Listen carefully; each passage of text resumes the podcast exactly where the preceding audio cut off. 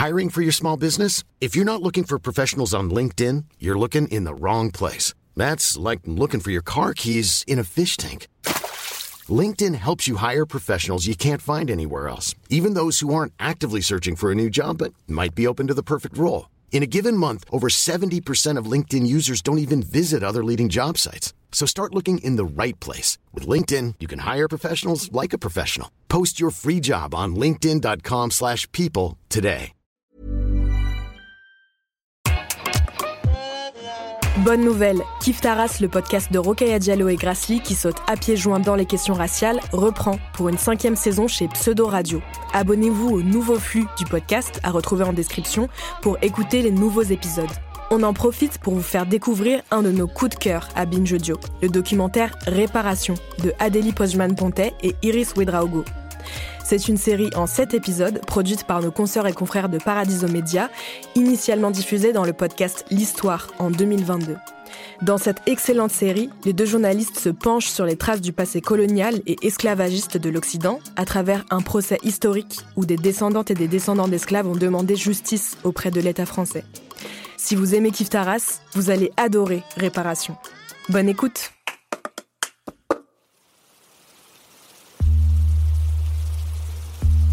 Dimanche 10 octobre 2021.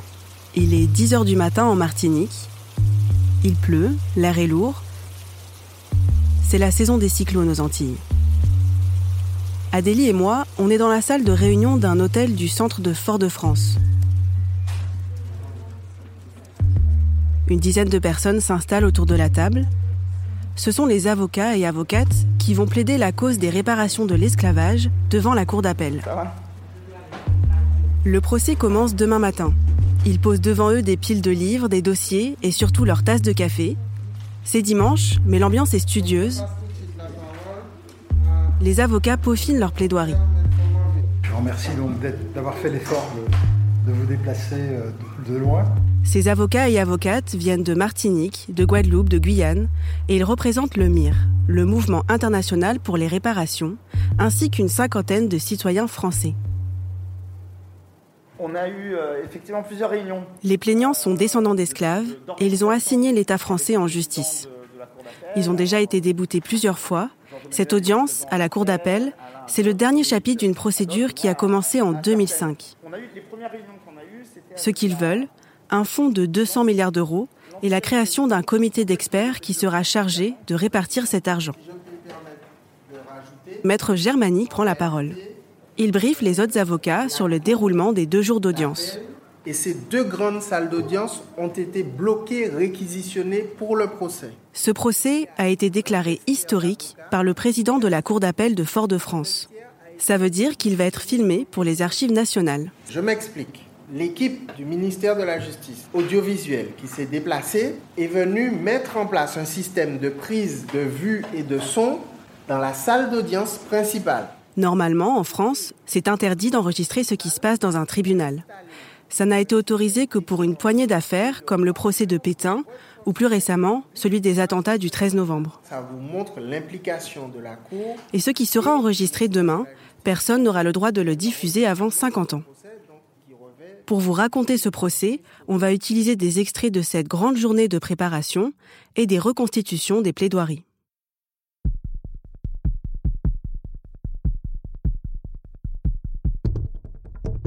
Pendant toute cette journée, les avocats débattent de points techniques.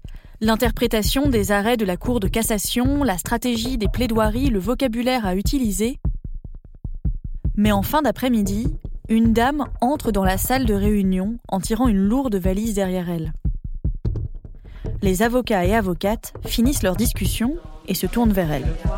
Elle ouvre la valise et prend la parole en tapant du poing sur la table. Et dans cette boîte, il y a des objets que je considère comme étant des objets sacrés.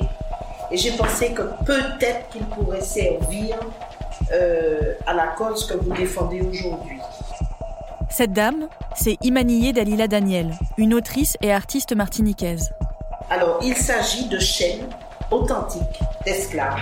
Je ne sais pas où est-ce que je peux vous les... Euh, là, là, là, vous les montrer. Ça, c'était pour entraver les mains.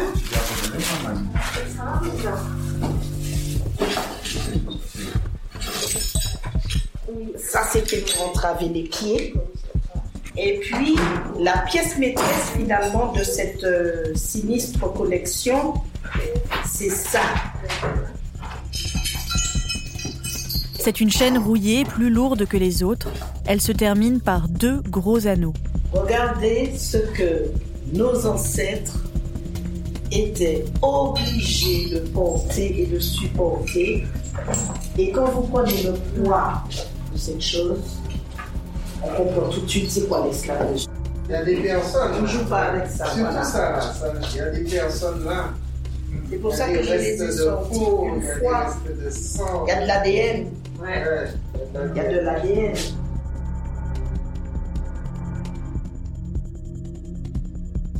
À la fin de cette journée, quand on quitte la salle de réunion vers 18h, tout le monde est un peu fébrile. Cela fait des années que les avocats préparent ce moment. Cette lutte juridique a commencé en 2005, un siècle et demi après l'abolition de l'esclavage. Les détracteurs de ce combat accusent souvent les militants de vouloir juger le passé avec les yeux et les normes du présent. Vous savez, c'est le fameux Oui, mais c'était une autre époque. Personne ne se posait ces questions.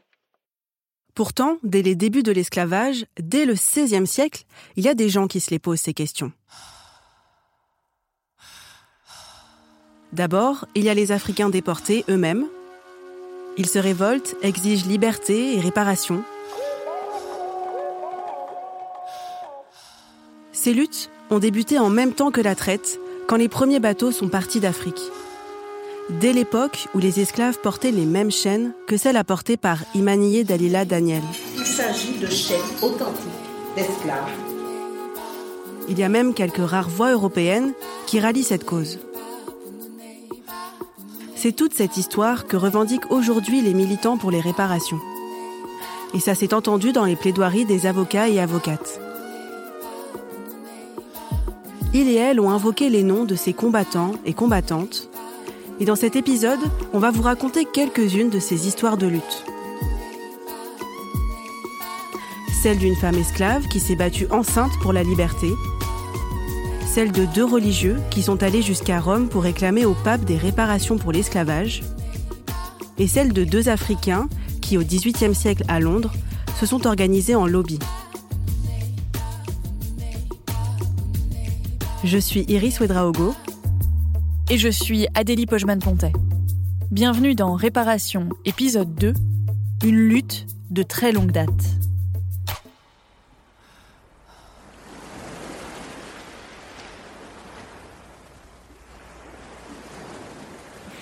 Avant qu'on vous raconte ces histoires, il faut que vous ayez quelques infos en tête. Entre le 15e et le 19e siècle, ce sont environ 17 millions d'Africains qui sont capturés et déportés en bateau par des Occidentaux. 4 millions d'entre eux meurent pendant la traversée de l'Atlantique. Dans les colonies françaises, comme la Martinique et la Guadeloupe, ou encore à Saint-Domingue, aujourd'hui Haïti, les esclaves sont en grande majorité exploités dans des plantations de canne à sucre. Ils et elles sont battus, maltraités et forcés à travailler, et ce travail gratuit fait la fortune des colons blancs. La France, à l'époque, est la troisième puissance esclavagiste au monde. Le pays s'enrichit grâce à ce commerce. Par exemple, le palais de l'Élysée a été construit par le plus riche des esclavagistes français. Il s'appelait Antoine Crozat et sa fortune représentait environ 300 milliards d'euros d'aujourd'hui. Pour s'enrichir autant, le système est bien rodé et il s'appuyait sur des calculs cyniques. Les esclavagistes avaient constaté que les Africains déportés, entre les mauvais traitements, le travail incessant et les mauvaises conditions de vie, mouraient rapidement. S'ils survivaient à la déportation, ils vivaient ensuite en moyenne 8 ans dans la colonie de Saint-Domingue, Haïti donc, et 15 ans dans les plantations de la Martinique et de la Guadeloupe. Pour que les plantations soient rentables, il fallait donc continuellement kidnapper et déporter de nouveaux esclaves. À ce propos, on a l'habitude de dire les esclaves. Mais en préparant ce documentaire, on s'est aperçu que de plus en plus de voix s'élèvent contre ce terme. La plupart de ces personnes ne sont pas nées esclaves, elles sont arrivées sur les côtes antillaises avec une histoire, une culture, des croyances et des langues. Ce sont des Nubiens, des Peuls, des Songhai, des Yoruba ou encore des Somalis. Ces hommes et ces femmes n'étaient pas esclaves par nature. Ils ont été réduits en esclavage. C'est un statut qu'on leur a imposé. Pour marquer cette distinction dans ce podcast, vous entendrez donc souvent les mots esclavisé ou esclavagisé. Depuis le premier jour de l'esclavage, les esclavagisés se sont révoltés. Françoise Vergès, politologue. On marronné, c'est-à-dire on fuit les plantations, on menait des révoltes, euh, se sont suicidés, ont empoisonné les maîtres, les femmes ont avorté, les femmes esclavagisées ont avorté pour que leurs enfants ne deviennent pas esclaves. Ce n'est qu'une longue, longue histoire de révolte et d'insurrection. Il n'y a pas un jour où quelque part, dans une plantation, il n'y a pas une résistance. Il y a les résistances du quotidien, les petites rébellions, et il y a aussi de grands mouvements de révolte. Du Brésil aux États-Unis, en passant par toutes les Caraïbes, il y a au moins une grande insurrection tous les deux ans entre 1500 et 1870. C'est dans cette lignée que s'inscrivent les militants et les avocats aujourd'hui. Dans sa plaidoirie, maître Sarah Aristide, une avocate guadeloupéenne, a raconté l'histoire d'une insurgée célèbre. Elle s'appelait Solitude. Elle est enceinte. Elle a été arrachée à sa terre, à ses racines, à sa langue, à sa culture, à sa famille. Maintenant, là, elle a perdu son âme. Elle n'a plus d'humanité. Elle n'a plus d'histoire. Elle n'a plus d'ancrage. Pendant qu'elle parle, l'ambiance est solennelle, attentive. On entend le public acquiescer, on voit des hochements de tête. Dehors, le tonnerre gronde. Et en plein milieu de son récit, le courant se coupe. La salle d'audience est plongée dans l'obscurité. Maître Aristide s'en amuse. C'est l'esprit de solitude qui vient habiter la cour d'appel.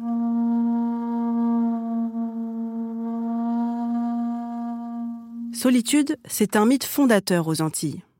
En Guadeloupe, sa statue trône au milieu d'un rond-point au cœur de Pointe-à-Pitre. Elle est enceinte, le regard haut et fier.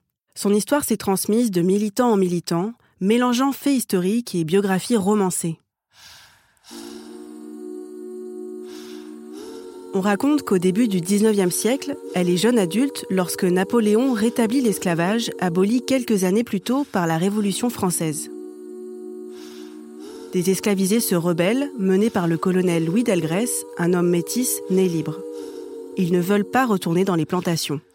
Ils sont alors 300 contre des milliers de soldats français. La légende raconte que Solitude fait partie des troupes. Enceinte, elle se bat armé d'un pistolet. Les combattants ont une devise, vivre libre ou mourir. Mais le combat est inégal. Louis Delgrès et ses soldats se retrouvent assiégés dans une forteresse. Les combattants remplissent le bâtiment de barils de poudre. Le 28 mai 1802, l'armée française entre, la forteresse explose. Tous ont préféré se suicider plutôt que de redevenir esclaves. On ne connaît pas exactement le rôle de Solitude dans ces combats. Elle est en tout cas arrêtée peu de temps après. Que lui reste-t-il? L'espoir? La révolte? Se battre pour reconquérir son humanité? L'espoir de s'échapper? Pour devenir une négresse marronne? Une mulâtresse Solitude? Six mois plus tard, elle donne naissance à un enfant, mais le lendemain de l'accouchement, Solitude est exécutée. Il lui reste le combat. Elle aura la victoire. Nous avons la victoire. Raconter l'histoire de cette femme esclave et enceinte qui prend les armes, c'est une manière d'incarner ces siècles de lutte. Elle donne à la résistance des Africains un nom, une histoire et une identité. C'est maintenant.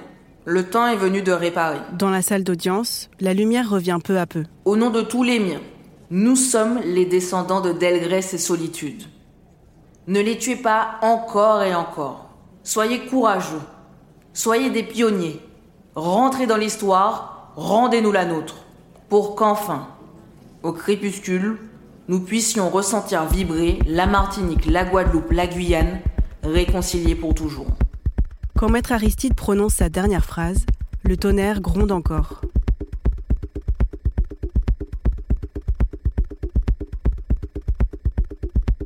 Une autre histoire de résistance a attiré notre attention. On l'a trouvée dans un petit livre du philosophe Louis Salamolins en faisant nos recherches. Cette histoire, elle est incroyable et complètement inconnue. C'est celle de deux blancs, deux religieux, qui ont réclamé l'abolition et des réparations auprès du pape. On est au XVIIe siècle, vers 1665. Deux religieux d'une trentaine d'années sont envoyés en mission dans les Caraïbes. L'un est espagnol, il s'appelle Francisco José de Raca. L'autre est français, il vient du Jura et s'appelle Épiphane de Moiran.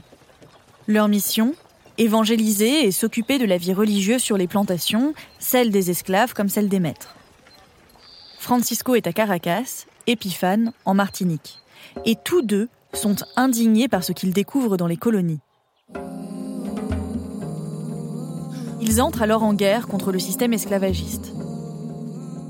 Pour lutter, ils utilisent ce qu'ils connaissent le mieux, la religion. Les dimanches à la messe, ils partent dans des prêches enflammées contre les maîtres. Ces terres d'esclavage offrent une image très exacte de l'enfer. Ils font frémir les colons, haranguent la foule. De quel droit tenez-vous en esclavage les Noirs?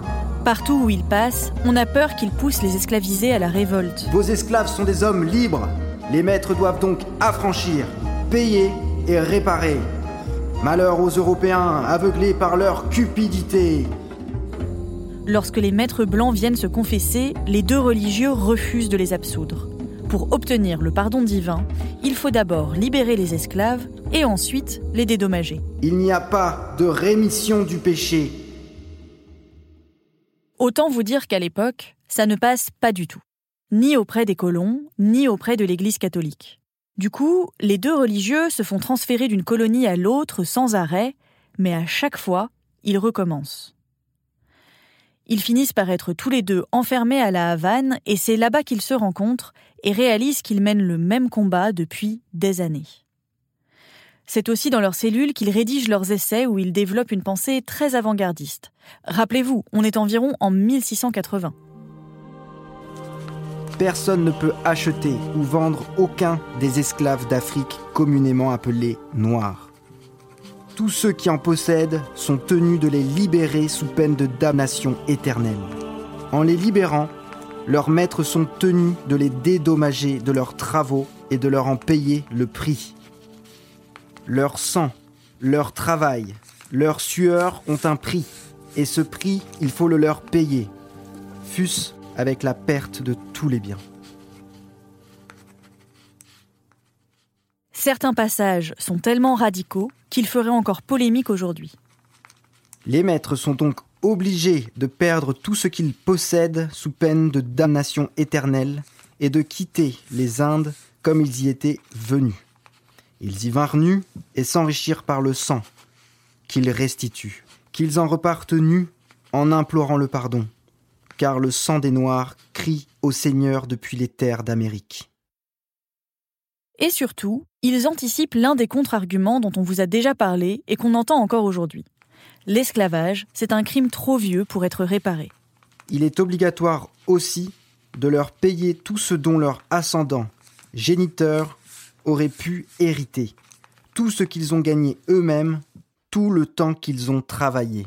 Francisco et Épiphane sont ensuite renvoyés en Europe, mais ça ne les arrête pas ils vont carrément s'adresser à la plus haute instance de l'Église, le pape, à Rome. Leur but Faire reconnaître que l'esclavage est immoral, illégal, et que l'Église est hypocrite d'y participer. À force d'insister, leur demande arrive jusqu'au pape, et en mars 1686, celui-ci signe un décret complètement inattendu, à l'opposé de la position officielle de l'Église. Ce décret reprend presque toutes les positions de Francisco et d'Épiphane. Voici ce qu'il dit que les Noirs sont naturellement libres, qu'il faut les affranchir immédiatement et qu'il faut les dédommager pour toutes les souffrances qu'ils ont subies. Ce décret aurait pu changer le cours de l'histoire, mais malheureusement, le texte est rangé aussi vite qu'il est signé dans les archives de Rome et oublié, tout comme Francisco José de et Épiphane de Moiran. Les deux hommes passent une bonne partie du reste de leur vie en prison et ils meurent tous les deux quelques années plus tard, âgés de 44 et 45 ans. Dans son livre, Louis Salamolin se demande Est-ce que Francisco et Épiphane sont arrivés trop tôt? Et aujourd'hui, est-ce que c'est trop tard?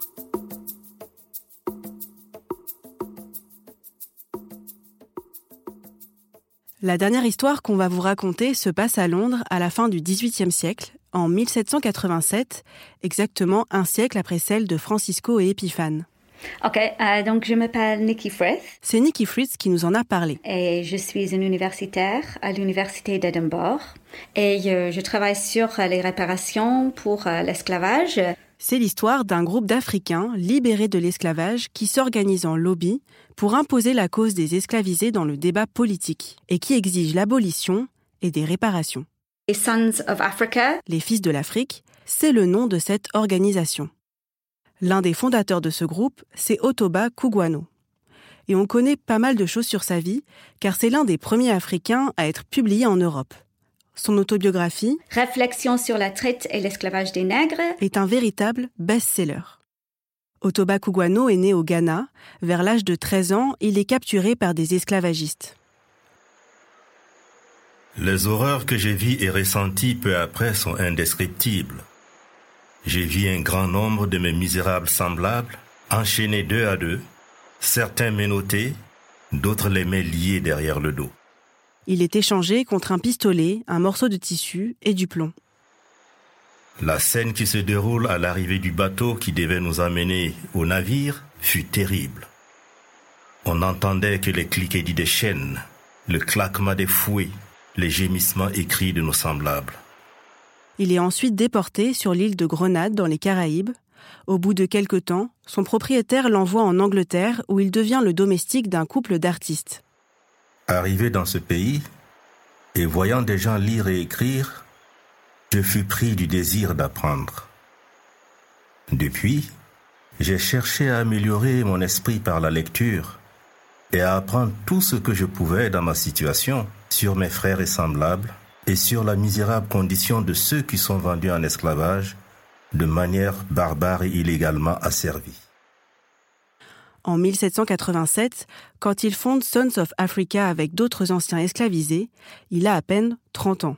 On peut dire que Kuwano était le premier auteur africain publié en anglais à dénoncer ce commerce, entre guillemets, et à exprimer le droit humain des Africains à la résistance et l'esclavage. Les membres de Sons of Africa adressent des pétitions au Parlement, écrivent des articles, organisent des conférences. Kuguano a soulevé la question d'une réparation appropriée et d'une restitution pour les préjudices subis par les personnes réduites en esclavage. À force de lobbying, leurs revendications arrivent aux oreilles de personnalités britanniques comme le poète William Blake et même le roi George III. C'est en partie grâce à leur travail que l'Angleterre abolit la traite en 1807. Donc on voit toute une histoire des personnes mises en esclavage qui ont lutté pas seulement pour la liberté, mais pour les réparations. Donc il faut voir que les luttes aujourd'hui sont une continuation. Petit à petit, goutte à goutte, on va changer les choses, j'espère. Cette longue lutte qui a commencé avec Solitude, avec Francisco Epiphane et avec Otoba Kugwano, elle se poursuit aujourd'hui à Fort-de-France, dans la salle d'audience de la Cour d'appel. Bon, il faut qu'on vous le dise dès maintenant, le procès à la Cour d'appel de Fort-de-France, il n'a pas marché. Le tribunal a statué le 18 janvier 2022. Les descendants d'esclaves n'obtiendront pas réparation. Pas cette fois-ci. Mais tout au long de cette série, vous allez continuer d'entendre des plaidoiries, car pendant ces deux jours d'audience, c'est toute l'histoire de cette lutte pour les réparations qui s'est rejouée. Malgré la défaite, il faut voir ce procès comme une nouvelle étape, un jalon de plus dans l'histoire des réparations.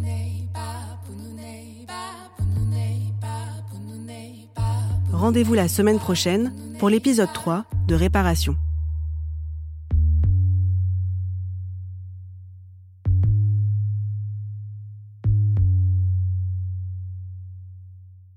C'était Réparation, une production Paradiso Média sur une idée originale d'Iris Ouedraogo et Adélie Pojman-Ponte. Enquête, reportage, écriture et voix, Iris Ouedraogo et Adélie Pojman-Ponte. Réalisation Chloé Cobuta et Louis Calderon. Relecture et conseil éditorial Gabriel Ramin. Consultante historique Myriam Cotias. Musique originale Célia Wa. Comédien voix Sarah Vildeuil, Jérémy Dubar, Aloïs Banderf et Jules Darmanin. Enregistrement Marin Grisot. Mixage Louise Calderon. Assistante de production Amy Faconnier. Directrice de production Oriane Bettoni. Producteur délégué Louis Daboussi, Lorenzo Benedetti et Benoît Dunègre. Ce documentaire a reçu le soutien du ministère de la Culture aux auteurs et autrices de podcasts. Mom deserves the best, and there's no better place to shop for Mother's Day than Whole Foods Market. They're your destination for unbeatable savings, from premium gifts to show-stopping flowers and irresistible desserts. Start by saving 33% with Prime on all body care and candles. Then get a 15-stem bunch of tulips for just $9.99 each with Prime. Round out Mom's menu with festive rosé, irresistible berry chantilly cake, and more special treats. Come celebrate Mother's Day at Whole Foods Market.